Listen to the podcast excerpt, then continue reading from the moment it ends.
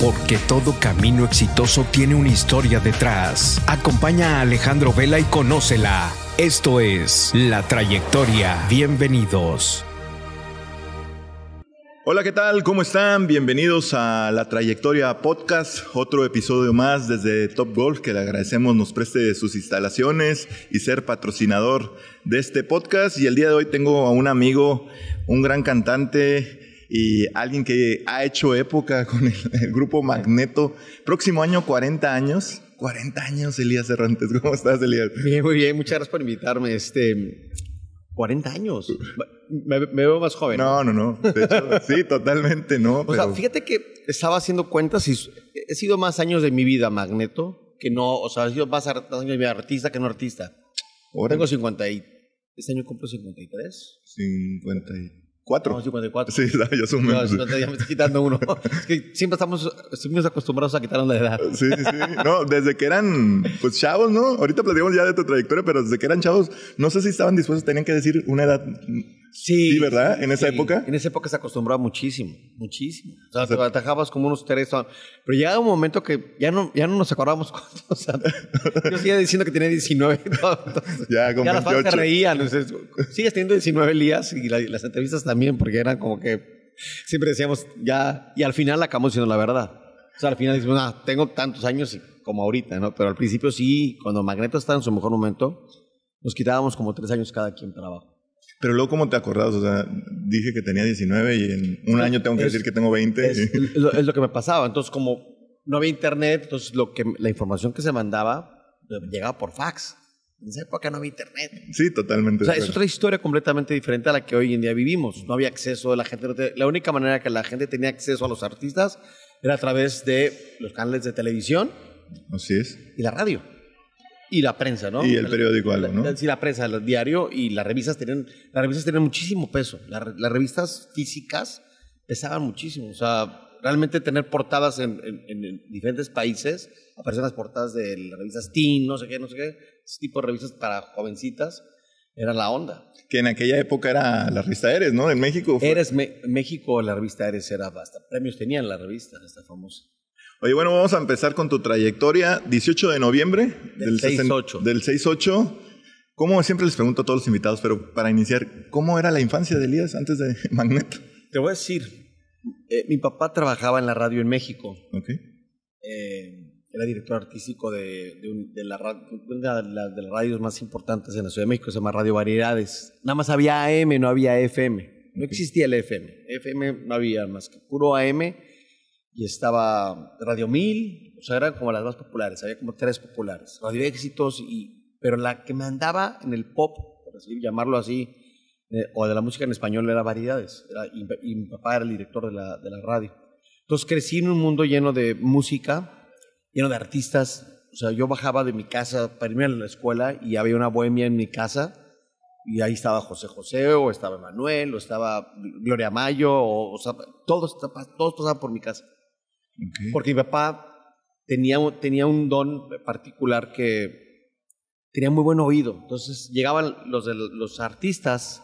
¿Los promotores? Los promotores o las disqueras o los mismos artistas con los, los sencillos. Aquí está, el, aquí está el Y papá volteaba el sencillo, porque antes eran sencillos. Sí, sí, sí. De, vinil, lo volteaba y decía, no, da mejor este. No te equivoques, da mejor el lado B.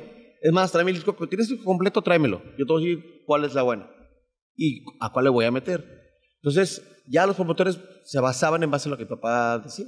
O sea, tu papá escogía sencillos. Sí, literalmente. O sea, y te puedo hablar de canciones, o sea, íconos de la vida, de la, de la historia de Julio Iglesias, Juan Gabriel, este, José José. Y tenía muy buena relación papá con todos ellos. Entonces, y le hacían la barba todas las disqueras y todo el mundo le hacía la barba a mi papá. Entonces crecí en este mundo de fantasía porque teníamos mucho acceso a todos los artistas, a todos. Me acuerdo que Cepillín fue a mi casa un día, mi cumpleaños. Mi mamá me, me, dice en la mañana, este, oye, escoge a varios amiguitos de tu escuela, piles que avisen en sus casas, porque mañana que es tu cumpleaños vamos a ver una fiesta aquí en, tu la casa. Ok, mamá. Yo voy a pasar por ustedes. Pasó mi mamá. Y llegamos a la casa y estaba Cepillín, adentro de la sala de mi casa. O sea, ese, ese era el poder de mi papá, ¿no? Y Ok. De repente llegábamos a comer de la escuela y entramos y Lucía Méndez sentada en el comedor de mi casa. Hola, ¿cómo están, chicos?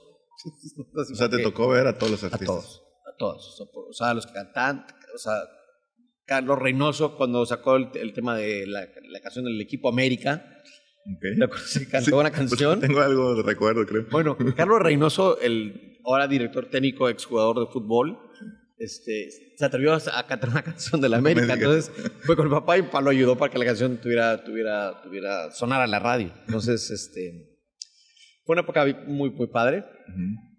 pero pues al mismo tiempo, pues, una época, eh, una infancia de mucha carencia también porque mi papá no estaba en la casa. Ok. O sea, finalmente no estaba porque todo el tiempo estaba en la radio y en las noches lo invitaban a los centros nocturnos Ok. a ver los shows en los centros nocturnos. O sea, siempre entonces o lo invitaban a cenar, o lo invitaban a ver a casa no sé quién, a casa. nunca estaba. Entonces era como que no lo veía mi papá más que los fines de semana. Hasta que un día a mí me encantaba ir a la radio y me metía a las cabinas y yo ponía los plays en los cartuchos que, me, que antes para poner. Hoy en día es todo Sí, digital. sí, sí. Y antes todos los, los comerciales los grababa primero un locutor en una cabina este, Aparte. aparte y claro, eran unos cartuchos de tamaño y los tenían que ir proponiendo el, el- el programador y, y me acuerdo que yo me encantaba llegar y poner el play. Las canciones las ponían en los discos. O sea, vamos, vamos a escuchar a José José con mi almohada. Entonces veías al, al DJ por, Ok. así con el de ese, pum, para ponerle el- justo la canción, ¿no? O sea, soltaba la, la de esta, o sea, era el disco sonando. Podría pasar que brincara la aguja y así, entonces la fidelidad era como muy extrema. Y, y en eso, de repente me metí en un programa de, de radio infantil y yo era un personaje que me, me llamaba Spin. Spin. Era, ah, Spin, y era, era- se llamaban los extraterrestres. Eso no estaba, eso no está en Wiki- Wikipedia. No, no está, eso es nuevo. Ya no, no me acordaba de eso. Ahorita me acabo de acordar. Porque me hablé de la radio y, este, y me encantaba porque era, era, éramos, éramos un grupo de, de, de extraterrestres, Mm. pero que veníamos a, a salvar los problemas de la Tierra. Órale. Entonces, pues pasábamos horas encerrados en, el, en la cabina, todo un día para grabar dos capítulos, porque éramos seis personajes. Uno era- me acuerdo, había uno que, uno que hacía la voz de, como de tres personajes, que era el, el, el genio, ¿no? Como el, como era como una historia como medio burbujas, ok. como el profesor era Jaime Melowski, y, este era el profesor que era en la cabeza, pero había un robot también, y no sé, estaba muy chistoso. Y hacía la radio esta. Y un día, este, entre comidas y toda esta historia, que es a donde voy a llegar, y es como inicio el magneto, a mis 13 años, de pronto eh, vamos a casa de un, can- de un cantautor argentino, Ricardo Cherato. Nos invitó a, una, a un asado. Muy diferente Sí, una los carne asada argentinos aquí también. a, a los asados, ¿no? Es muy, muy diferente. Los cortos muy diferentes. Entonces, vamos ahí, llegamos a la casa de este hombre y estaban las hermanas Gil, que para que el contexto, una de las mamás, una, una de las hermanas Gil es mamá de Fey. El mamá de Face, sí. Entonces entramos y llego yo a esta casa y ahí estaba un cuate que se llama Aníbal Pastor, que en esa época era productor de discos, argentino también. Entonces me dijo, oye, tienes buena pinta, tienes pinta como de, de, de- de- de chamo de grupo, o sea, tienes buena pinta. ¿No te gustaría entrar a un grupo? Sí. Ah, bueno, me acompáñame a un ensayo. Que estamos armando ahorita un grupo. Entonces llego a una oficina, que era la oficina de, en esa época, de Nora Morales y de Toño Brumen. Y, y ahí en ese momento conocí a otros, a otros chavitos que también estaban audicionando. Y ahí, ahí nos fuimos esa tarde al, al cine a ver la, la película de Menudo Ven a Volar. Nos, llevó, Ok, sí. o sea, nos llevaron como para que viéramos el fenómeno que era Menudo. Y ya, ya estaba, de pronto ya estaba en el grupo. No, no, o sea, sí audicioné, pero, pero había, sí era un poco una, una conveniencia de que yo estuviera dentro del grupo porque eso garantizaba las tocadas del grupo en la radio de papá. ¿no? Bueno, Bueno. en la radio que, que papá manejaba, porque papá no era el dueño. ¿Y tú llegas ahí a ese grupo y, y ya estaban los otros cuatro? O no, éramos seis al principio. Ah, o, sea, sí. o sea, había como ocho o diez, pero me acuerdo que de repente, cuando fuimos al, el día que fuimos al cine, que fue el primer día que llegué yo, fuimos seis. Seis. Y de los cuales, luego uno se salió, nos salieron dos y luego eh, entró otro más y al final la, la configuración fue al final cinco. Antes de seguir avanzando, te iba a preguntar, ¿hermanos, hermanas? Tengo tres, herma- no, tres hermanas, dos mayores y una... Pero no se dedicaron, o sí tienen que ver también con el ambiente musical. No, y, y fíjate que una, una tenía, una, era bien buena actriz, de hecho, don Ernesto Alonso la tenía en la mira y ya estaba en, la, en, en Televisa. Y, pero mis papás se divorciaron y ahí es donde los, los, las consecuencias de los divorcios, ¿no? Ya. Mis papás se divorcian y mi hermana lo, lo primero que hizo fue huir de la casa, o sea, como que no quería vivir lo que estaba pasando en mi casa, como ver la realidad. Y se fueron a un viaje en Ixtapa y ahí conoció a un señor que tenía mucho más años que ella y se casó a los 16 años, 15, 16 años. Muy joven. Demasiado joven. Que hoy ya na- la gente no se casa. No, No, ¿verdad? Es más, ahora quieres que se casen. No, ya hasta los 35 le estás pidiendo, te digo, órale, ya está. yo me casé, bueno, ya les contaré, pero yo me casé muy, muy, muy, muy grande, demasiado grande. Con una regia, que bueno, si quieres ya tocamos el tema. No, pues estamos ahí mezclando, pero pues con una regia. Este, sí, con una regia, pero pues sí, me casé muy grande. Pero bueno, mi hermana se casó y tengo, y tengo, este, y, y otra hermana se fue a, a vivir a Londres, se fue a estudiar y ya nunca regresó, se quedó allá. Y yo al final me, me hice cargo como de mi hermana menor y de mi mamá. Entonces me asumí un rol, que es el rol de, de, de ser hijo, pero también es como esposo o proveedor, porque, Sí, mi papá pues, se separa y cuando me empieza a ir a mí bien, de pronto ya estaba yo como siendo el proveedor de la, de la casa. ¿no? Y desde, bueno, ahorita platicabas que a tu casa llegaban todo tipo de artistas, este, eh, Lucía Méndez, todo. ¿Desde chico tú sabías que te ibas a dedicar? O sea, No. ¿o fue realmente, te buscaron ese día Aníbal? E- Este, ese día que llegamos a la comida me dijo, acompáñame al, al, al de este. Ah, pues vale, vamos. Y fui, pero fui por, porque pues, para ver. Pues para ver de qué se trataba, ¿no? Y al final jamás me imaginé, porque sí, tomaba clases de batería, tenía mi batería, tomaba clases de canto, iba al maestro de canto, dábamos clases de canto, o sea, pero no, pero jamás mi intención era ser cantante, y jamás, y menos, pero y a menudo ya era un fenómeno en, en, en- en Latinoamérica, y luego habían llegado también los chamos, que a mí los chamos me caían re bien, porque los chamos eran como esa parte irreverente de, lo, de menudo, menudo eran como todos Sí. ah, cuadraditos, peinaditos, vestiditos, y los chamos eran un desastre. Entonces me encantaba la onda de los chamos, que eran, que eran muy desastrosos. Me perfecto. Entonces, esa, ese rollo me gustaba y dije, está padre, pero cuando me dijeron, oye, pues ven para hacer un grupo mexicano, porque no había un grupo mexicano en ese momento. Existían estos cuatro, estos, estaban los chicos de Puerto Rico también, y no me acuerdo quién más estaba. Y ya, nos formaron y ya. De repente apareció Magneto y, y el primer disco lo hizo Aníbal Pastor con. Ay, ya se olvidó el nombre del productor. productor. 1983, 83. inicia Magneto. Eh, ¿Te acuerdas el line-up? ¿Quiénes eran los...? Era Alan. Pero no Alan. No, no este Alan, era otro Alan. otro Alan. Era Pepe, Juan, Javier y yo. O sea, Mauri y Alex yo los hubiera tenido que iniciar. No, Mauri, Mauri entró al siguiente disco. El primer disco fue el disco de. Nos atrevimos a hacer un cover de Beat It de Michael Jackson en español que se llama Déjalo que gire. Ok. Se llamaba Beat It, Déjalo que gire. Entonces, este, hicimos un cover de Beat It. Más, creo que es el único cover que han hecho de Michael Jackson. Ok. O sea, creo, creo, nu- nunca he escuchado que alguien haya, haya hecho un cover. Y, este, y ese fue nuestro primer sencillo, que no pasó absolutamente nada. Y estábamos en Discos Melody. Eh, la cabeza del proyecto era la esposa del dueño de Discos Melody, Nora, Nora Morales. Y, era ella, y la oficina era, era la, la oficina de ella. Y ella contrató a Toño para que Toño nos manejara, porque Toño había trabajado con Menudo y sabía perfecto cómo, cómo manejar las boy bands, porque ya tenía toda la experiencia de haber estado junto, junto junto con Menudo. Y, este, y ahí fue cuando de repente teníamos como todo el entorno de la música y éramos como los, los, los consentidos de la disquera.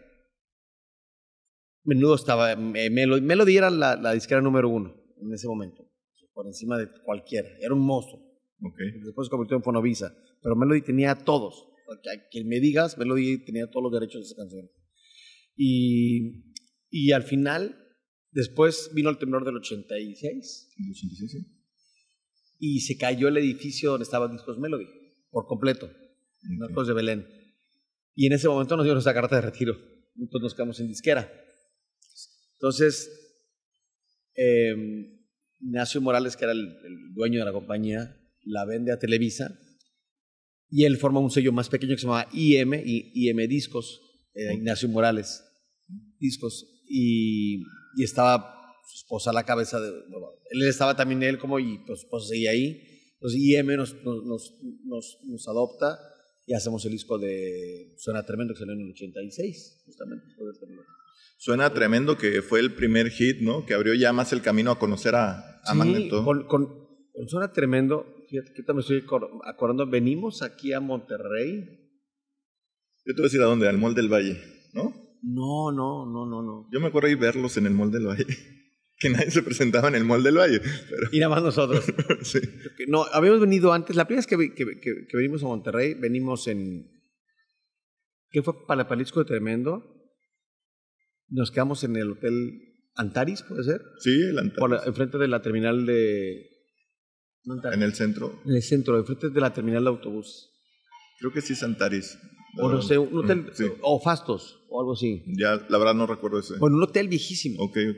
Llegamos ahí y llegamos, fíjate cómo nos venimos. Nos venimos en un Volkswagen, el, el, el, el- el promotor, Ajá. y uno, uno adelante y dos atrás, desde México. Y otros dos se vinieron en, en- en camión de en autobús de línea. ¿no? ¿Ya ya venía Mauri y Alex? Ahí ya venía Mauri Alex, Ok. que fue para el disco. No, no, Alex todavía no entraba. Alex entró. No, y no. Nada más, nada más vino Mauri en ese. En ese vino Mauri. Había otros integrantes. Alex entró para el disco de Todo está muy bien, que fue el siguiente disco de Tremendo. Ok. Y este y fue cuando entró fue cuando entró Alex.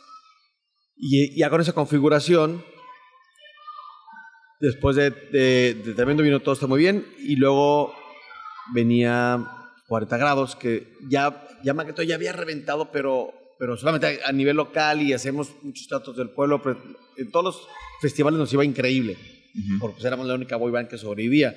Menudo había, les había pasado menudo la desgracia de que los agarraron con droga en un aeropuerto de Miami. Mm. Entonces, se- menudo se, se- se desaparece.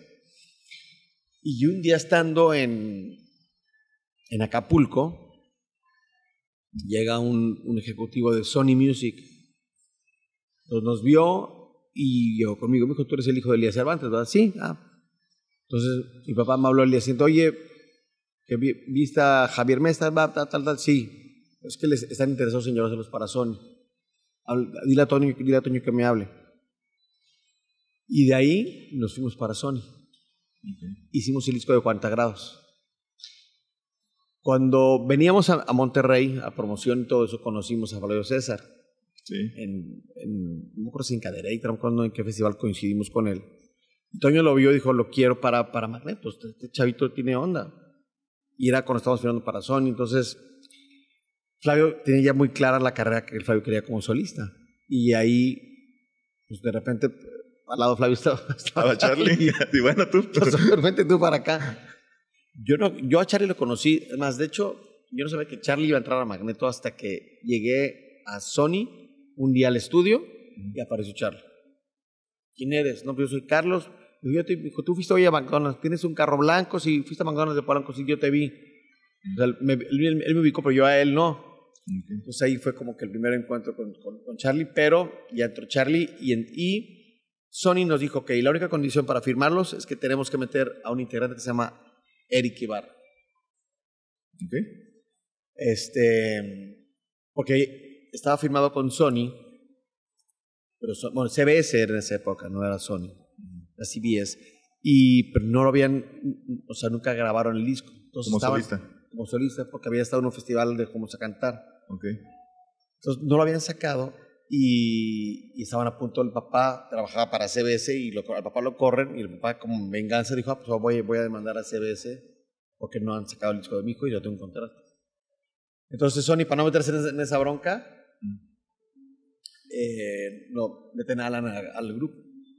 Entonces, me acuerdo perfecto que hicimos una fecha donde estaba un chavo que se llamaba Eduardo, que no me acuerdo, no me acuerdo qué fue lo algo, algo dijo, algo hizo en, en- en una, estamos cantando como una boda, una fiesta, no me acuerdo, y no me acuerdo qué hizo, que Toño dijo, ok, por eso que acabas de hacer, estás fuera. Y ahí fue cuando nos quedamos como súper desequilibrados y fue cuando entró Charlie y entró, y entró, o sea, Charlie y Alan entraron al mismo tiempo, Al mismo tiempo, con el disco de 40 grados, de 40 grados. que bueno, obviamente tenía ya una historia de cinco años, ¿no? Más o menos, en el 88 creo que. Pero a partir de ahí es cuando Magneto ya 40 grados, como dices tú, ya suena tremendo, pero 40 grados los puso ya. Y vuela, vuela ya fue como que, ¿no? Sí, y no, Bola Bola ya fue... fue Mucho lo que pasa es después. que 40 grados, lo que nos pasó con 40 grados es que nosotros íbamos mucho a Centroamérica, Centroamérica Sudamérica, a los famosos teletones. Era nuestra única manera de que, de que los países nos pagaran para ir a estos países y que la gente nos viera y nos conociera. Entonces, Toño de ahí era muy inteligente para hacerlo, porque, porque lograba que ir a todos los, íbamos a todos los teletones. Entonces, eras- ya éramos alguien muy grande en Centroamérica, pero seguíamos sin ser tan famosos aquí en México. Y hacemos el disco de 40 grados y, y vino un, un cuate de, de- de Perú. Cuando Perú estaba... Te hablo que en, en- en- en todo este contexto, en esa época, había una recesión en Centroamérica porque los teletones eran creados y hechos para los niños que estaban eh, niños abandonados por las, por las guerrillas o niños que pisaban una mina, o sea, por eso eran los, los, los, los CRITO, los centros de rehabilitación. Y por eso se los teletones. Y en Perú, en esa, época- en esa época, acaba de pasar Pablo Escobar, este, estaba el, el- el- narcotráfico en Colombia estaba muy fuerte, este, en Perú estaba saliendo eh, Alan García, el presidente, que había hecho un desastre en el país, entonces había entrado un presidente nuevo, había cólera, había, había guerrilla también, o sea, y éramos los únicos que nos, que nos atrevíamos a ir a esos países. O sea, ¿cómo un grupo mexicano viene a, a A sentarse. entonces, eso fue lo que nos hizo como, como muy, muy, muy famosos. Y cuando sacamos el disco de 40 grados, me acuerdo perfecto que tiene- no habíamos salido siempre en domingo. Entonces un día le dicen a... Esta, esta historia está padre, porque fuimos a ver a, a- a Raúl Velasco. y- y El muro es muy chiquito. Fuimos a Raúl Velasco, a su oficina, para que nos diera la oportunidad de presentarnos en el programa. Y después de tenernos ahí esperando, vemos que se va por, por la puerta atrás y se sube en su carro y se va. Sale su hijo, Arturo Velasco.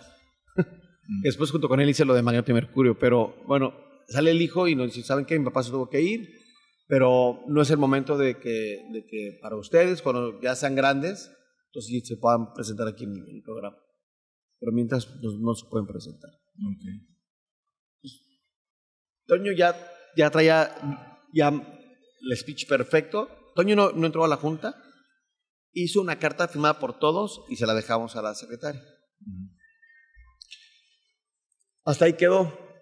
Cuando, cuando sale 40 grados, que ya habíamos ido nosotros a, a Centroamérica, y ya 40 grados ya era, ya, ya, era, ya era un hit en esos países, en Costa Rica de pronto éramos un fenómeno, pero un fenómeno de que llegábamos y no podíamos salir del hotel y para, o sea, ya sabes, como la histeria y todo esto, o sea, de una cabina a otra, o sea, de una radio a otra, ya había mil gentes y en la otra había otras dos mil. Los programas de televisión no podían hacerlos en el estudio porque había tanta gente que llegaba al canal que los sacaban afuera de los canales. Entonces, estaba como creciendo estas cada vez más y más, y, pero todo era orgánico, todo era presencial, no había otro, otro medio más que tenías que ir. Entonces viajábamos muchísimo. Y al final, 40 grados, llega un momento que siempre el domingo se presenta en Costa Rica, porque te acuerdas que hacían siempre el domingo desde... Siempre el domingo en un programa de televisión, salía los domingos muy popular. Y, era- y lo que ese hombre tocaba era oro, ¿no? Era un éxito. Era un éxito, garantizado. Y tú salías en, en- siempre en domingo y al día siguiente vendías 5 mil, 10 mil discos, 20 mil, 30 mil discos. Al día siguiente, o el mismo día. Al día siguiente, porque era, era físico los discos. Bueno, este hombre no, no lo acepta y cuando llega a Costa Rica, le dicen, ok, tráete a quien quieras, le dicen, pero no dejes de traer a Magneto. Es la primera vez que nos da la oportunidad de presentarnos en el programa. Entonces llegamos a Costa Rica y nos pone a abrir El programa. el programa. Se caía el lugar. ¿Qué, qué es esto? Entonces, este güey o sea, yo acuerdo la cara, la cara de Arturo Velasco, digo, de Raúl Velasco, como que salió a ver qué estaba pasando. Entonces, salimos, ya terminamos, bueno, gracias. Y era- esto era un, una- era un fenómeno. Entonces, nos hizo quedarnos. Se presentaron todos los artistas y luego volvimos a salir al, al final nosotros. Entonces ya era un algo que no podía parar. Entonces ya nos empezó, eh, éramos como un artista con sentido de siempre domingo para todos los eventos que hacía masivos en, en- en todos los países de Centroamérica y Sudamérica. Y es que el impacto, Elías, de, de Magneto, o sea, como dices, en Costa Rica, en Chile, creo que también, ¿no? Eran muy fuertes en Chile. O sea, somos el único grupo mexicano. Creo que tenemos la Gaviota de Plata, que es el premio máximo que te, entrega el Festival Viña del Mar. Este, Chile, Argentina, Venezuela, Colombia. Pero te digo que en estos momentos Centroamérica y Sudamérica estaba, era- eran países que estaban muy golpeados por Sí, batallando. por muchas cosas. eh, este, em, Chile también venía de, de una represión militar terrible, o sea, y, y los únicos que se atrevieron, Argentina, Argentina estaba pues, muy pobre, no, no había dinero en Argentina. O sea, los doctores, la gente preparada eran los choferes de los taxis, o de las camionetas que los manejaban. O sea, el, el país estaba, en, en- o sea, pero era un país hermoso, Argentina. Y nosotros llegamos a Argentina y un canal de televisión, siempre nos, nos anclábamos con un, con un programa, con un canal de televisión, siempre en cada país, que era el, el programa siempre más fuerte. Y siempre era como llegábamos a penetrar a toda la gente, porque la gente lo que hacía era ver la televisión los fines de semana. Entonces en Argentina había un programa de Marcelo Tinelli muy fuerte, en Colombia un programa muy fuerte, en, en Venezuela había un programa así, en cada país había programas diferentes que eran muy, muy fuertes los fines de semana. República Dominicana, El Salvador, Costa Rica, este, Panamá nos costó muchísimo trabajo. Así llegará. Llegamos a Panamá y veníamos ya de, de haber hecho eh, Guatemala, de haber hecho no me acuerdo cuál es qué ciudad, y luego pisamos Panamá. Entonces ya nos veníamos como que súper crecidos de que no, pues, bien, nos va a ir increíble. Y estuvimos todo un día haciendo promoción, fue perfecto de eso, que y todo el día haciendo promoción. Mañana vamos a estar a las 12 del día en la tienda Taxi. Los esperamos ahí para que vean nuestras canciones y nos conozcamos y les pedimos autógrafos y tal. Llegamos el día siguiente a la tienda taxi, dos Toño, espérense, espérense aquí, nosotros todos maquillados y ve- vestidos así, porque nos iban a grabar y a haber medios. Y... Se baja Toño y cuando de repente regresa, nos dice, no hay nadie. ¿Cómo? ¿Cómo que no hay nadie? No, no hay nadie. No había nadie. O sea, toda la promoción que hicimos Ujú. Para anunciar que íbamos a estar ahí, nadie fue. Fue un fenómeno muy extraño porque en, Panamá la música que escuchaban en esa época era cuando el canal de Panamá pertenecía a Estados Unidos. Entonces era un país muy resentido porque estaban los americanos ahí, o sea, estaba, invadido por los americanos. Entonces el canal le pertenecía a Estados Unidos. Entonces la música que existía era la música, la, la, la cumbia o la, la local o, o música en inglés. El pop en español no existía. No existía, no conocían ningún artista mexicano. O sea, lo más que conocían en Argentina eran, eh, eran Emanuel. Creo que Emanuel era el que más conocía en, otro- en otros países. Y de ahí Ana Gabriel, cuando también Sony empezó a meterle dinero y así, pero digo, Julio Iglesias, pero mexicanos, nadie. Pero podríamos decir que Magneto, y creo que ahorita lo estás platicando, fue primero famoso fuera de México. Sí. Le costó llegar a, Mucho. a México. Muchísimo. O sea, ¿Cuándo crees que en México fue 40 grados o fue vuela abuela? No, abuela, abuela. Vuela abuela es donde dice México. Sí. Ahora sí, bienvenidos. Lo que pasa es que cuando éramos un fenómeno ya con, con, con 40 grados, ya era algo que no podían parar. Y México era el único país que no, no, o sea, que no éramos un fenómeno. Y ya salías en Siempre en Domingo. Salíamos en todos los programas de televisión, en todos, en todos, pero no pasaba nada. Pero lo que hacíamos es que había un canal que era un canal de noticias, se llamaba Eco, Ah, sí. que, que era 24, bueno, 24 horas. Entonces íbamos en todos los horarios, para, buscando horarios de los países, de, de diferentes países. Entonces ya éramos famosos a través de la televisión en otros pa- países porque eran lo que veían, porque era la, la, la, la manera de difusión que había más grande, ¿no? La televisión de, de Televisa era súper poderosa y vendía su contenido. Entonces, es como llegamos a estos países. Pero cuando hacemos Vuela Abuela, ah, después de 40 grados, al ver el fenómeno este, Toño un día va, se agarra un avión y se va hacia Nueva York a hablar con el director de Sony Music Latin, director general, que es el creador de Chayanne. Quien hizo a Chayanne, quien dijo, yo quiero que este, este chico que viene del grupo Los Chicos sea, sea solista, yo voy a hacer, yo lo voy a hacer con las canciones, los productores, y voy a hacer que sea un fenómeno, es este hombre. El que hizo Ana Gabriel, fenómeno, es este hombre. Y entonces nos agarra a nosotros y nos hace un fenómeno. O sea, nos manda a España a grabar canciones, o sea, con un productor que, nos, que, que eligió, y esas estaba Abuela Abuela. Pero estaba Abuela Abuela, la versión, la original, que es la, la versión de, una, versión francesa. Fue la última canción que grabamos. De hecho, nadie, o sea, como cuando nos enseñan las canciones, pues cada quien escogía una. Y, ah, yo quiero esta, yo esta, yo esta, yo esta, yo esta. Así era. Así nos repartíamos.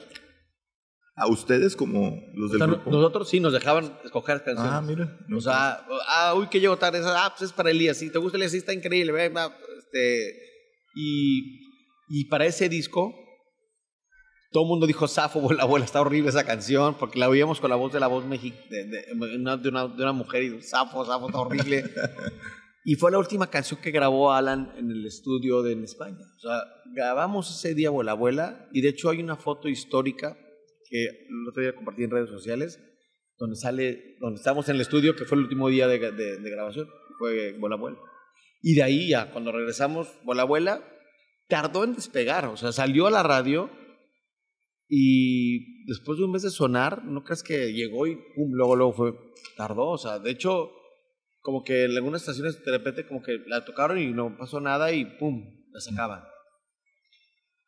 Pero lo que pasó fue el fenómeno que en esa época había eh, los antros y, y los DJs tenían mucha fuerza. Entonces, en todos los antros empezaban a poner la canción.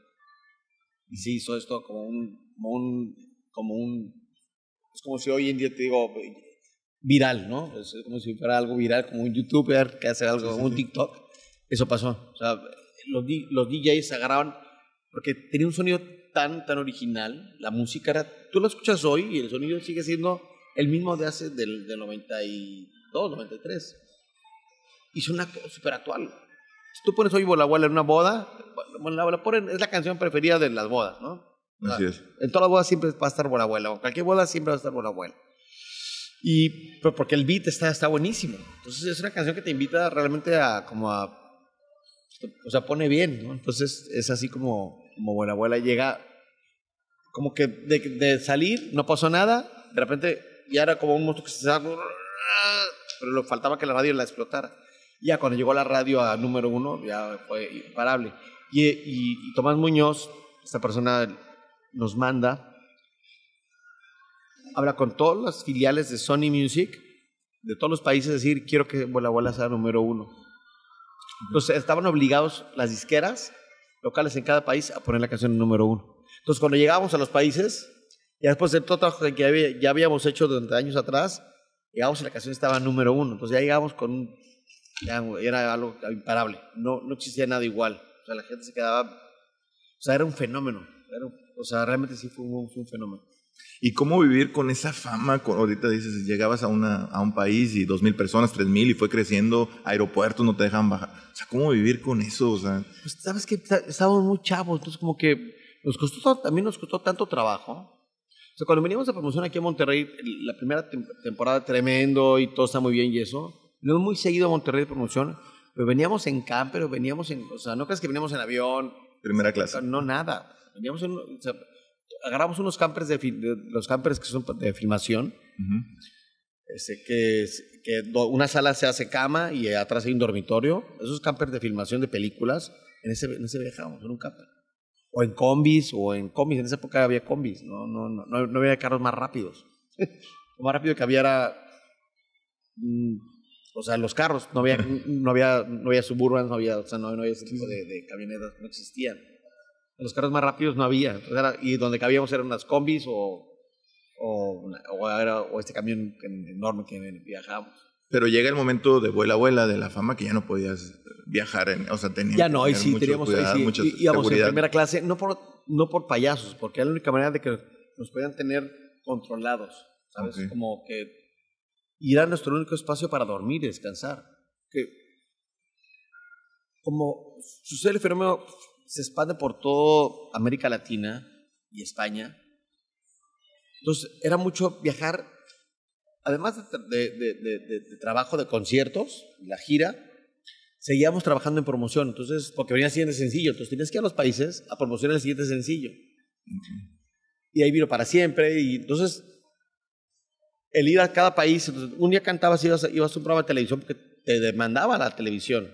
voy, quiero a Magneto. Entonces, ok, vamos, pero espérame, porque tengo un show en, en Tulancingo Hidalgo, Mm. tengo un palenque y al este de la mañana agarramos el avión y hacemos el festival. O vamos al programa de televisión. Y así fue como... La única manera de hacer que eso funcionara era físicamente ir a todos los países. Entonces, por eso es que pedíamos siempre primeras clases porque era la única manera de que podíamos dormir y descansar. Que llegabas al hotel, llegabas y, ahora, a chambear, no es como que llegabas a, a- a dar la vuelta y o, voy a aquí a, a la tirantada a visitar, no. Era llegar a trabajar. No había otra, o sea, yo no conocí ot- ot- otra historia de, mi vida siendo magneto más que trabajando. O sea, era un trabajo. Y todos de- decidimos dejar a un lado la escuela para dedicarnos 100% a ser magnetos. Entonces, era un trabajo. Y así lo veíamos como una disciplina y con un trabajo y, con, y como tienes que atender a la gente. No puedo decir que nunca, eso sí, nunca. Sí, yo me acuerdo, una vez Chayanne me dijo en un festival de radio. Dijo, te voy a dar un consejo.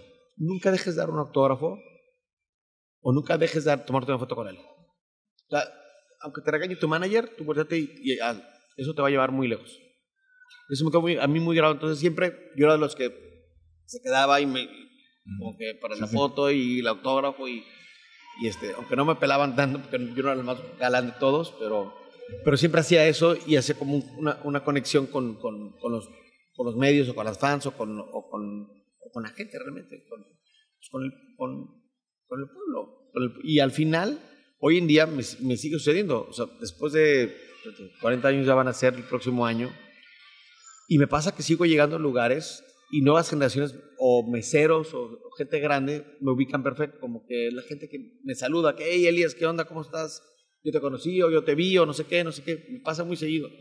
Gente obviamente de generaciones mucho más, más arriba que yo o de mi generación, porque crecieron con- conmigo, pero pues, mi cara es, es muy, o sea, es, es como, o sea, me ven y dicen, yo te conozco de algo, ¿dónde estudiaste? O, o sea, es como que me preguntan como que, o sea, si no me ubican de Magneto, pero aunque no sepan que, o no se acuerdan, pero mi cara siempre es como que, yo te conozco de algo. Tú eres, estás con, ¿con quién estás casado? O, o sea, siempre como que me tratan... Hacer conexiones. Tratan de buscar una conexión. Y al final pues, acabo diciendo, no, pues que soy Magneto. Ah, ah, pues, ah, claro. Elías. Ah, Elías. Oye, y, y siente, bueno, desde muy chico estás con Magneto. ¿No, ¿No sientes que te faltó vivir más juventud? O sea, no con la artisteada, por decirlo de una forma. O sea, que faltó vivir a lo mejor la fiesta, el- los 15 años, o, o así estás bien, por decirlo de una forma. Este, yo creo que sí nos saltamos muchas cosas. O sea, maduró- tuvimos que madurar muy rápido y tuvimos que trabajar muy rápido, o sea, muy jóvenes. Ya era un trabajo. Pero eso dije, dejamos la escuela y dejamos de, de vivir lo que vive un niño normal. Y ya, o sea, cuando yo, cuando mis amigos seguían estudiando, yo ya tenía un carro pro- pagado por mí. ¿Sabes? O sea, no, no es como que me lo pagó mi papá, no, yo me lo compré. Este, salíamos de antro y las cuentas las pagaba yo, mis amigos traían la tarjeta del papá o, o, o sea, sabes como que este sí entrego, yo, yo, yo era el más reventado, pero tampoco teníamos mucho tiempo para reventar. Reventaba cuando llegaba a México, que era como el lugar que me sentía como seguro. Pero de ahí, no, o sea, ir a otro país y salir a, re- a reventar, jamás. O sea, era- estaba estaba súper prohibido. Pero con- en México teníamos, éramos libres de nuestro propio tiempo. Pero llegábamos a casa y teníamos, o sea, tampoco teníamos mucho tiempo para, para, para, de ocio, por llamarlo de alguna manera. Cuando reventó la abuela, no me acuerdo que en mi casa haber estado más de, o sea, de 92 hasta el 96. No me acuerdo que en un periodo haber estado más de dos semanas en mi casa sin salir de viaje.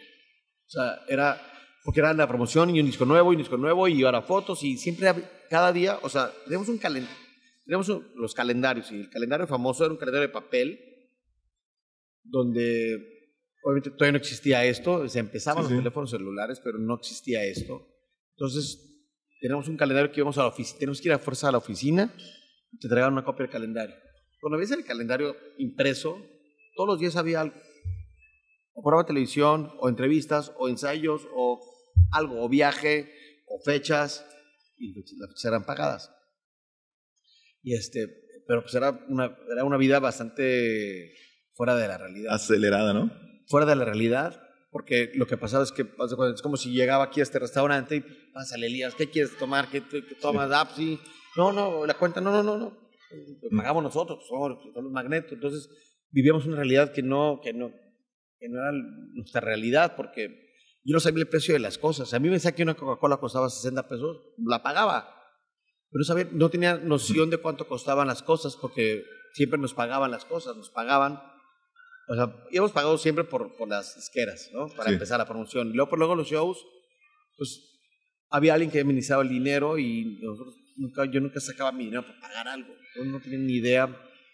Hasta que lo que sí sabía que es que lo que me costaba a mí el día a día en mi casa, porque tenía que ponerle, mi mamá me pedía el dinero Mm. semanalmente para, para el súper, para el carro, gasolina, el chofer, tal, o sea, Aparte me imagino que llegabas, no sé, a un restaurante y el- por cortesía, no por... nunca nos cobraban, es que Nunca les por- cobraban, digo, nunca o nos sea. cobraban, era como que no, por favor, una, me dejas una foto aquí para poner así, claro, ya, pues no, no nada, ah, gracias. Hay, hay una historia muy par de, de, la historia la contamos, llegamos un día al restaurante Arroyo, que el restaurante Arroyo es un típico restaurante en la Ciudad de México, hacia el sur de la ciudad, a la salida de Cuernavaca, mexicano, de comida mexicana, entonces tienen un, cortijo para, para tienen maquitas y eso. Pues, es muy famoso, de Chucho Arroyo. Llegamos un día y, y ese día habíamos reventado un día antes. Voy a decirlo, pero o sea, nos fuimos de reventón y estábamos bien crudos. Ya estamos, ya estamos, ya, Grandes. ya grandecitos. Charlie, íbamos mucho a Tenampa con Charlie y con Flavio. Muchísimo Tenampa. Ah, les gustaba mucho el tenor. Nos gusta mucho el Tenampa y echamos nuestros tequilotas. Y en total llegamos, me acuerdo que llegamos al restaurante este y veníamos crudos de haber salido. Y ese día tocaba. eh, ay, otra cosa, se me olvidó fue el nombre. Eh, bueno, total, lle- llegamos, al restaurante y estaba el Coque Muñiz. Y el Coque nos manda una botella de tequila. Saludos, netos. Y luego llega Chucho Arroyo, el dueño del restaurante, otra botella. Entonces fue botella tras botella. Acabamos rebotando. Y de ahí ah, ya fuimos a una historia que chocó uno de los de seguridad. Era, era muy padre porque nuestra familia al final éramos nosotros mismos. Nuestro núcleo éramos nosotros mismos. La gente de seguridad, la gente que nos acompañaba, era nuestra familia. O sea, Sí, realmente los veías más que a tu propia familia. más que el profe. Yo llegaba a mi casa y llegaba a dormir y llegaba a cambiar de maleta y, a, y a- literal, literal, literal, como, Literal, como ayer lo como vimos. ayer lo vimos, literal, aventaba el dinero, así los sacos de dinero, porque pagaban, en esa época los paleques te pagaban en efectivo, el dinero que me daban en efectivo, tenía un, un locker, que lo abría, aventaba mi dinero, me dormía Y ya. y al día siguiente vámonos otra vez. O sea, una realidad que no es, no, no es normal de, de un chavo de, de 10 y- o 23 años o 20 años. Una realidad totalmente fu- fuera de la realidad. Y luego llega que les da más proyección, cambiando el destino, ¿no? Grabar la, la película. Yo me acuerdo, este, te voy a platicar, yo fui en el estreno con Charlie a- al Versalles, Teatro Versalles en Monterrey. Tuvimos- se tuvo que esperar a que se, se apagara, Para poder entrar, entró, sí, ya sabes, y, y a ver la película. Y fue un fenómeno. Era una película. ¿Sabes qué? Y aparte, ¿sabes qué nos hicieron hacer? Bueno, además, es- esta historia está padre porque yo no gané un peso de Camino del Destino. Ok. O sea, no gané un peso. No, o sea, no- nos dijeron, no, espérate, está mal, porque nos dijeron, oigan, Gloria Trevi, Gloria Trevi ya existía y acaba de hacer zapatos viejos o zapatos Sí, sí, rotos, no sé cómo se llama la canción, o la película. Zapatos viejos. sí. Zapatos viejos. Y a Gloria Videocine le había pagado una cantidad por hacer la película. La película había sido también un fenómeno. Gloria también era en ese momento un fenómeno de siempre domingo. Gloria Trevi ya empezaba a ser un fenómeno musical. Y me acuerdo que nos dicen nosotros, oigan, van- vamos a una película, pero nos dicen, vamos a negociar de una forma diferente, va- vamos a ir a porcentajes por taquilla, porque nosotros no nada más era México, era México, Centroamérica, Sudamérica, Estados Unidos y España. La película salió en todo el país, o sea, en todo, en todo el continente. Y entonces nunca llegó una liquidación a nosotros a nuestras manos de Camino del Destino. Siempre ¿Ni que, preguntaba, siempre que preguntábamos, nos decían, no, es que esto, es- esto de videocine, de videocine, de videocine. Nunca vimos un solo peso de Camino, de camino del Destino. Increíble. Pero la película nos dio muchísima proyección, muchísimo. La siguen poniendo en todos lados. A cada rato la ponen, luego yo me la encuentro de repente en la televisión. Estuvo padre hacer la película bien pesado, muy pesado, porque en paralelo estábamos viajando hacer promoción, viajando a hacer conciertos y los, y los ratos libres, o sea, el calendario estaba saturado, o sea, íbamos de lunes a miércoles, a jueves, grabábamos en Guaymas, nos íbamos jueves, viernes y sábado a hacer conciertos. Regresábamos y así, era como grabar por periodos. La película se grabó en, en- en- se grabó en tres lugares. El, el final de la película fue lo, lo primero que grabamos. Ese fue el kick-off de la, de la- Disney. No, el final de la película. Es el concierto, ¿no? El final donde el niño llega. Ah, No, no, no, en los estudios universales, miento. La, la parte cuando, cuando llega el, el avión, que ya logramos aterrizar, Mm. y la, esa la grabamos en Toluca, que fue como kick-off de, de- de- de la filmación. Lo grabamos en Toluca, grabamos en la Ciudad de México, en el Auditorio Nacional, grabamos en, en el aeropuerto. Había una aerolínea que se llama Taesa, Sí, ya no existe. Este, y Guaymas, Xochimilco, todo lo del convento, las escenas del convento son en Xochimilco, no son en Guaymas. Sí había un convento, bueno, había una, una, una estructura ahí en Guaymas, pero físicamente las, las, las, las, las cosas interiores del convento donde estaban las, las estas, este, eso fue en Xochimilco. Entonces, o sea, a mí me encantaba el cine. Yo, yo juraba que iba a terminar en, en UCLA, así me veía, Ok. en, en la Universidad de, de- de- de Los Ángeles, de California, este, estudiando cine. Yo quería estudiar cine. A mí me encantaba el cine, me, me- me- me- apasionaba. Todos los videos siempre yo me involucraba para tratar de, de- de- de meterme. Este, en la película siempre estaba yo atrás de Pancho Bojorquez, que era el, el- el- director de fotografía. O sea, me fascinaba el mundo del cine. Y yo me veía estudiando cine y, y siendo productor de cine. Pero, pero, bueno, cambió mi destino. Entonces, Pero te veías después de Magneto en el cine. Magneto. Pero Magneto no, no tenía fin, ¿no? Porque avanzaba, avanzaba. avanzaba, avanzaba, hasta que sucedió que la historia que todo el mundo sabe, primero la salida de Charlie, que fue como el primer golpe que nos sacudió a todos.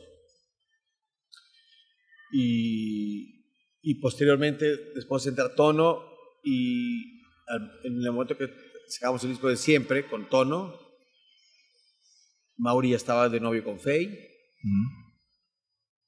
Eh, Alan le hace, Sony le hace una propuesta a Alan de solista y Mauri empezó a fallar muchísimo y veníamos de promoción y Mauri aprovechaba para hablar de Faye, ¿sabes? Pues ya nos caía mal de que en lugar de hablar de Magneto hablaba de Faye. Y es verdad que muy pronto viene una chica nueva que tal, tal, tal. Entonces, eso vino un poco como de fracturar internamente. Entonces, antes de que se rompiera todo, decidimos terminar. Nosotros dijimos, ¿sabes qué? Hasta aquí. Nos peleamos con Toño, porque Toño, cuando vio venir esto, Toño hizo Mercurio y un día nos hizo una, una mala jugada con la revista Eres. Nos entrevista de Eres y nos dice, "Oigan, vamos a hacerle una, una edición especial por su... que se van, se despiden. Ah, pues, vale, una muy buena entrevista, muy buenas fotos. Y cuando estamos un día de repente en, en Guadalajara, acuerdo perfecto, en el- la habitación estábamos comiendo en el hotel y prendemos la televisión y nos vemos el comercial. Eres presenta. Ellos son los que se van. Hola, ¿qué tal? Somos tal, tal, tal de Magneto. Ellos son los que llegan. Hola, somos tal, tal, tal, tal, tal, Lidani, de Mercurio. Magneto y Mercurio. Eres, tal, edición especial. Pum. Yo sí, ¿qué pedo? ¿Cómo, cómo? O sea, ¿en qué momento hay otro grupo? Entonces le hablo a Toño y le ah, no, le hablo al de la disquera, Alfonso Larriba, y Alfonso me dijo, yo no sé, pues habla, habla con Toño. Él fue el que hizo esta jugada. Y ahí rompimos todo con nuestro manager, toda relación. Y yo me fui hacia, me fui hacia, hacia la, la empresa que nos, nos comercializaban, la que venía las fechas, para, hacerme, para tener como una casa. Y yo tomé las riendas del grupo para hacer la parte final del último disco, que fue el disco de... de ¿Tu libertad es? no, perdón, vino Tu Libertad primero y luego vino, luego vino el de siempre, que fue el último disco. ¿Y sientes que fue el momento exacto? O sea, ¿sí fue el momento que Magneto ya tenía? ¿O crees que a lo No, mejor no, no, no, no. No. Tenía para dar mucho más. todavía daba para Sí, más? Claro. pero ustedes en lo personal tenían esa No, ímpetu, no, a lo mejor no, ya, ya, no, cansados. ya estábamos muy cansados. Ya estábamos muy cansados. Ya, o sea, en el momento que esto empezó a suceder, como que todo el mundo, como que, todo el mundo corre y huye de, de una fiesta, pues así fue como que también, o sea, quien empezó a buscar en dónde, dónde colocarse y cómo colocarse. Yo ya estaba dentro de, de, de, de Rack Producciones, que era, hoy en día se llama eso, eso CESA. Yo estaba ya dentro de esa empresa, entonces yo estaba ya siendo un ejecutivo porque era la cabeza de Magneto dentro de la empresa, ¿no? Entonces, y ellos me ofrecieron acá de Magneto. Me acuerdo perfecto que cuando venimos a Qatar aquí en Monterrey, el director de, de esta empresa me dijo, oye, ahora que termine Magneto en la gira adiós, ¿te gustaría quedarte a trabajar con nosotros como director comercial? yo, sí. Director artístico, sí. Vale, ¿cuánto, ¿cuánto, van a pagar? No, pues tanto. Ok, va. Y, ya, y así. Entonces, acabé Magneto y al día siguiente, el lunes siguiente, ya estaba yo en mi oficina, trabajando. Okay. ¿Eso en qué año fue? 96. 96 se acaba y ya tenías trabajo, ¿te dedicabas a con manager eh, o cómo eh, era? Eh, yo llevaba la, la, la, parte artística de, de, esta empresa y los artistas que iban agarrando, yo los llevaba y veía todo lo de publicidad. Álvaro Dávila, Álvaro Dávila hoy esposo de Pati Chapoy, sí, sí. presidente del, del, del, Morelia. ¿Sigue siendo o ya no? Ya, creo que ya no. Ah, no, ahora está en el Cruz Azul. Creo, ¿no? Sí. ¿Sí? Bueno, no bueno sé. la, idea, la idea es esa, ¿cómo era? Álvaro, Álvaro estaba ahí, pero su esposa es Pati Chapoy. Okay, Pati sí. Chapoy estaba en TV Azteca. Y nosotros éramos su, era muy, muy, muy televiso. Entonces, esta empresa era muy de Televisa. Entonces, Álvaro se tuvo que salir de esta empresa, de ser socio, y a mí me ofrece entrar en su puesto. Okay. Y yo, yo, yo tenía que ver todo lo que tiene que ver con la publicidad, los shows que esta empresa hacía. Entonces, el primer show con el que me encuentro para promocionar es eh, Disney sobre hielo. Entro y me sentí que hacer la, la, la, pauta para Disney sobre hielo. ¿Cómo que tengo que hacer la pauta? ¿De qué, de qué me hablas? pauta de radio, pauta de, de eh, los cortos de plana para, para, los periódicos, depende del periódico, son medidas diferentes. Uf, o sea, me metí en un mundo que dije, ¿qué hago yo aquí? Entonces tenía que hacer los artes, tenía un diseñador que hacía los artes y como que iba, los llevaba para que, para que me los aprobaran, hablar con todos los, este, con los escritores de los, de los periódicos, con los de la radio y hacer los deals. Y me acuerdo perfecto que un día se nos ocurrió para hacer mucho ruido de, de porque venía Mickey y sus amigos al, al Auditorio mm. Nacional. Le dijimos, ¿por qué no hacemos un desfile con carros alegóricos o esos carros antiguos con los personajes, las botargas, sobre reforma? Cerramos reforma y hacemos un desfile de, un desfile de Disney. Es un fenómeno. Y sí, fue un fenómeno. O sea, fue, es la primera vez que yo me acuerdo que yo veía reforma cerrado para un desfile de este tipo. Y yo era la, como la cabeza de ese proyecto ante los medios de comunicación. Y oye lo que me pasa. No esperábamos tanta gente. O sea, nos sobrepasó la cantidad de gente que había. O sea, ya había gente de ida del auditorio hacia al Ángel de Independencia, esa, esa, era la ruta. Esa era la ruta, así estaba planeado. Pero ya había gente también de, del otro lado de, de, Reforma, esperando que pasaran de regreso. Dijimos, bueno, pues lo hacemos, no perdemos nada. Pero los americanos, porque las botargas, esas las botargas se le van patinando. Y por regla las botargas no pueden tener, estar más de una hora con la, con la botarga puesta. No sé, ahora a lo mejor ya es menos, pero en ese momento eh, no era más de una hora.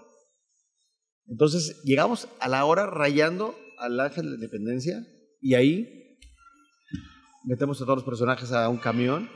Entonces las notas al día siguiente fueron, esconden a Mickey Mouse y esconden a los personajes y en lugar de que fuera una nota positiva, positiva fue una nota súper negativa, pero se habló en todos lados de, de, de eso y se vendieron un chorro de boletos. Esa vez rompió récords Disney sobre hielo.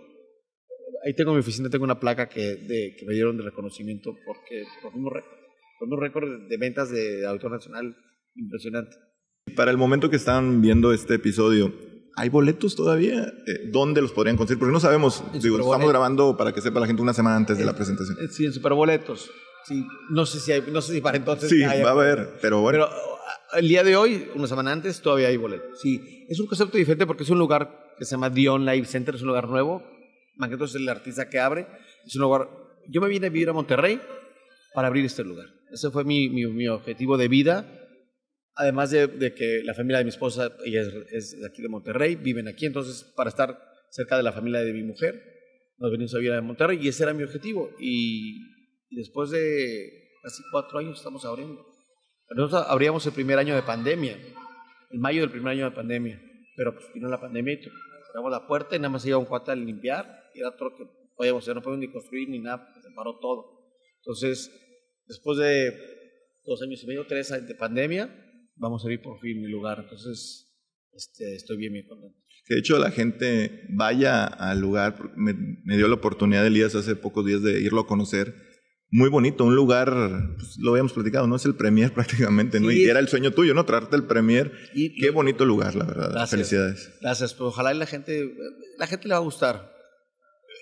Es prueba y error, la verdad es que, o sea, yo no soy un, un hombre de, de venues, pero nos hemos rodeado de gente profesional, tenemos una alianza con la gente de Signia, para, el- tenemos la, por el tema del superboleto, o sea, nos hemos ido agarrando a gente, uno de mis socios, Casim, es, es él ha sido promotor de shows durante años aquí en Monterrey, él fue el que nos trajo la primera vez eh, cuando cantó Charlie con solo y nosotros, y él fue el que nos trajo. Entonces, de ahí fue- nació la amistad. Entonces, vale la pena que vayan a ver este lugar. ¿Tienes ya alguna cartelera? O sea, aparte Magneto, el 12. Tenemos, tenemos un show, que es el show Ancla, que es un show musical, es una, como una revista musical que dura aproximadamente dos horas de música, de hits de los 70s, 80s, 90s, con músicos en vivo. Y hay, es un ensamble musical con coreografía. Tengo 10 bailarines y 10 cantantes, 5 mujeres y 5 hombres. Entonces, es un pasaje musical que te, te vuela la cabeza y te transporta, como estás haciendo con todas las cosas de, de- de retros. Entonces, la idea es hacer un show musical con 110 vestuarios. O sea, tenemos una cantidad de vestuario, tenemos un cuarto lleno de vestuario que se mandó a hacer especialmente nada más para este show.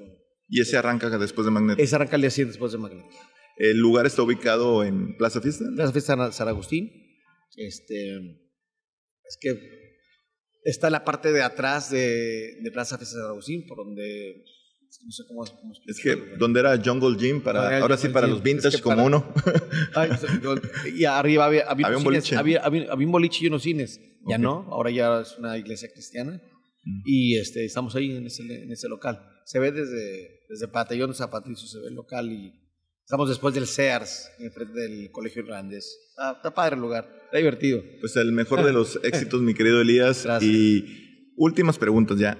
En retrospectiva, ¿volverías a ser Magneto? Si volvieras a nacer. Sí, claro. Sí, y, creo que si hubiera, o sea, se- sería y sería el mismo, no cambiaría nada. Ok. O sea, sería el mismo, el mismo personaje que, que, que, que- que soy. Porque soy un personaje de Magneto, juego un rol de, ah, ah, pues es el, es, el, es el que hace las bromas, pero es que así soy, entonces jugaré el mismo rol. No, no tengo que fingir ser alguien que no soy en realidad, entonces jugaré el mismo rol. Es muy divertido. O sea, O sea, a pesar de perder esa, esa, lo que platicamos ahorita, esa juventud, esas fiestas con los amigos, esos 15 años, dices, me la vuelvo a rifar como Me, me sigo siendo joven. Yo tengo 54 este año, Sí, sí. lo digo, y me sigo siendo, hago mucho ejercicio, corro, Sí. o sea, soy muy, soy muy, muy disciplinado. Eso aprendí en Magneto, disciplina. Entonces, yo soy despertarme todos los días muy temprano a hacer ejer- a correr. No, ejercicio no, corro y parte de la formación de correr, hay unos días que hay unos entrenamientos par- particulares, pero me gusta mucho correr. Entonces, lo tengo ya como un hábito y es parte de mi vida y de mi disciplina y es lo que me, me mantiene equilibrado porque también soy demasiado desesperado. O sea, soy muy, muy ansioso, pero eso siempre he sido así, siempre he sido como acelerado. Hablo acelerado porque toda mi vida hablo, he sido como, o sea, quiero hablar, yo estoy pensando lo que voy a decir, entonces por eso me trabo y de repente como que tengo que hacer pausas para poder hablar y que la gente me entienda. Oye, corres maratones, ¿no? Sí, sí, para- me preparo para maratones. Para, este año no voy a hacer ningún maratón porque está tan... El regresar a los escenarios hoy en día ha sido bien difícil, o sea, es complicado, ¿no? No es igual que antes. Ha cambiado la historia de cómo vender boletos, de que la- la- no hay pre- las preventas ya no son las mismas preventas que eran antes. No. La gente está comprando muy, y tú lo debes saber, muy, muy, muy, muy pegado al evento. Entonces, los shows han ido cambiando conforme la pandemia nos ha ido llevando. El año pasado arrancamos noventas y supuestamente el año pasado, de noviembre a diciembre, íbamos a hacer ocho shows, nada hicimos tres. Pero los demás se recorrieron. Entonces, se han ido recorriendo porque las ciudades se están recuperando también. Entonces, este el calendario está como muy, muy, muy, muy, muy, cam-. Todos los días hay algo nuevo que está surgiendo y, hay- y- está como creciendo. Está, en esta temporada de, de, de 90 está Ana Torroja, está Benny, está Eric, está Linda que no había estado. eh, y bueno, están las JNS y está Magneto. y el hecho que esté Ana Torroja ha cambiado la, la dinámica y, y pues, hay que darle una refrescada al, al show, ¿no? Y ahorita que hablabas de la actualidad, hoy hacer un sencillo, pues, es unos dos meses el sencillo. En tu época, un sencillo debería durar, ¿no? A veces ni dos meses, en un mes el artista tiene que estar. Las redes sociales. No, hoy en día muy rápido. Un muy un, rápido, un, ya no se venden discos. Ya no, ya no hay discos. Ya esa historia cambió por completo. Está muy diferente. O sea, lo que a mí me tocó vivir en mi experiencia no tiene nada que ver con lo que hoy en día es la música. La forma de hacer música también es muy diferente. Cualquiera puede hacer música desde una aplicación en tu teléfono. Es increíble. Y puedes tener un estudio con tu computadora, puedes hacer una canción. Entonces, así es lo que está pasando hoy en día. Este, hay diferentes géneros que a gente le puede gustar, a otros no. A mí, la verdad es que hay cosas que me pueden gustar, cosas que no me gustan nada. La banda no me gusta nada, pero sin embargo, pues, es parte de, la cultura donde vivo. Entonces, este, los géneros urbanos, lo urbano me gusta, pero no me gusta el reggaetón nada. O sea, pero hay cosas, hay cosas muy rescatables, hay artistas que son que para mí me merece mucho la pena. El urbano siempre lo he defendido porque me encanta. Para mí Calle 13 es como un genio. Este, o sea, hay cosas, que, hay cosas padres. Y hay muchas bandas de rock. Creo que sabes qué falta, que se ha perdido mucho. Esas bandas de rock que, de, de garage. Ya no se juntan los chavos a hacer. Eh, hoy en día no, no están los jóvenes. O sea, falta, falta crear una nueva banda es una nueva banda, ¿no? Yo sabes que siento que falta para el mercado infantil y no hay prácticamente. Falta una, nueva boy band. Una nueva boy band, un nuevo magneto. bueno, Elías, pues te agradezco. La verdad, nos pasamos ahí un poquito de tiempo. Algo que le quieras decir a la gente que está en pendiente. Próximo año, 40 aniversario. Próximo 40 de aniversario Magneto. de Magneto. Pues nada, este. Ah, sigan, sigan, sean felices y, sean auténticos y no dejen de perseguir sus sueños. Creo que es lo más importante, ¿no? Cuando tienes un objetivo y tienes claro y sabes lo que quieres, yo soy muy terco, muy tesarudo, y, pero siempre me pongo los objetivos y me pongo, me pongo metas y hasta no lograrlas no estoy tranquilo. Entonces, este, la disciplina ante todo creo que es lo más importante y es lo que les puedo decir y decirle a la gente que gracias por, gracias por aguantarnos tantos años, gracias por, dar, gracias por darme la oportunidad de tener este espacio porque está caño que después de 40 años siga dando entrevistas. No, no, yo te agradezco. yo solo, que, ¿no? Que te hablé y me dices, sí, a la primera, ¿no? Gracias, ¿eh? Esa sencillez, porque en verdad es complicado. ¿Sabes qué pasa? Que no hay por qué, no hay por qué decir que no. Así crecimos, siendo, haciendo todo. Nosotros íbamos a todo. Entonces, a mí, cuando nos piden de 90, oye, hay que ir a Querétaro a hacer promoción. Ok, crecí con esa cultura de, de trabajar. De trabajar para, para ganarme el dinero no llegar y nada más pararme el escenario a ganar, o sea, tirar rostro. No, pues tengo que trabajar. Así crecí y así he sido siendo. Entonces, hoy te digo que la semana pasada nos juntamos en México para ensayar, para, porque es la única manera de, que la gente diga, ah, pagué dinero, me gasté mil pesos, dos mil pesos por un boleto, pero estoy viendo un show con calidad. No estoy viendo a unos viejitos bailando ahí medio. O sea, es la idea. Bueno, hoy en la noche, la gente que esté viendo este episodio va a estar Magneto ahí en el venue. ¿El nombre es? Dion. Dion, ahí en Plaza Fiesta. Entonces, busquen si todavía hay boletos y presencien este regreso. Pero el próximo año, 40 aniversario, dice Elías que va a haber sorpresas. Ya veremos. Muchas gracias, Elías. Gracias, gracias, Mauricio. Muchas gracias. Bueno, y a toda la gente, síganos en las redes sociales, como La Trayectoria Podcast, en YouTube, Spotify, la verdad, TikTok, en todas las redes sociales. Ahí se puede suscribir y no se pierdan los próximos episodios.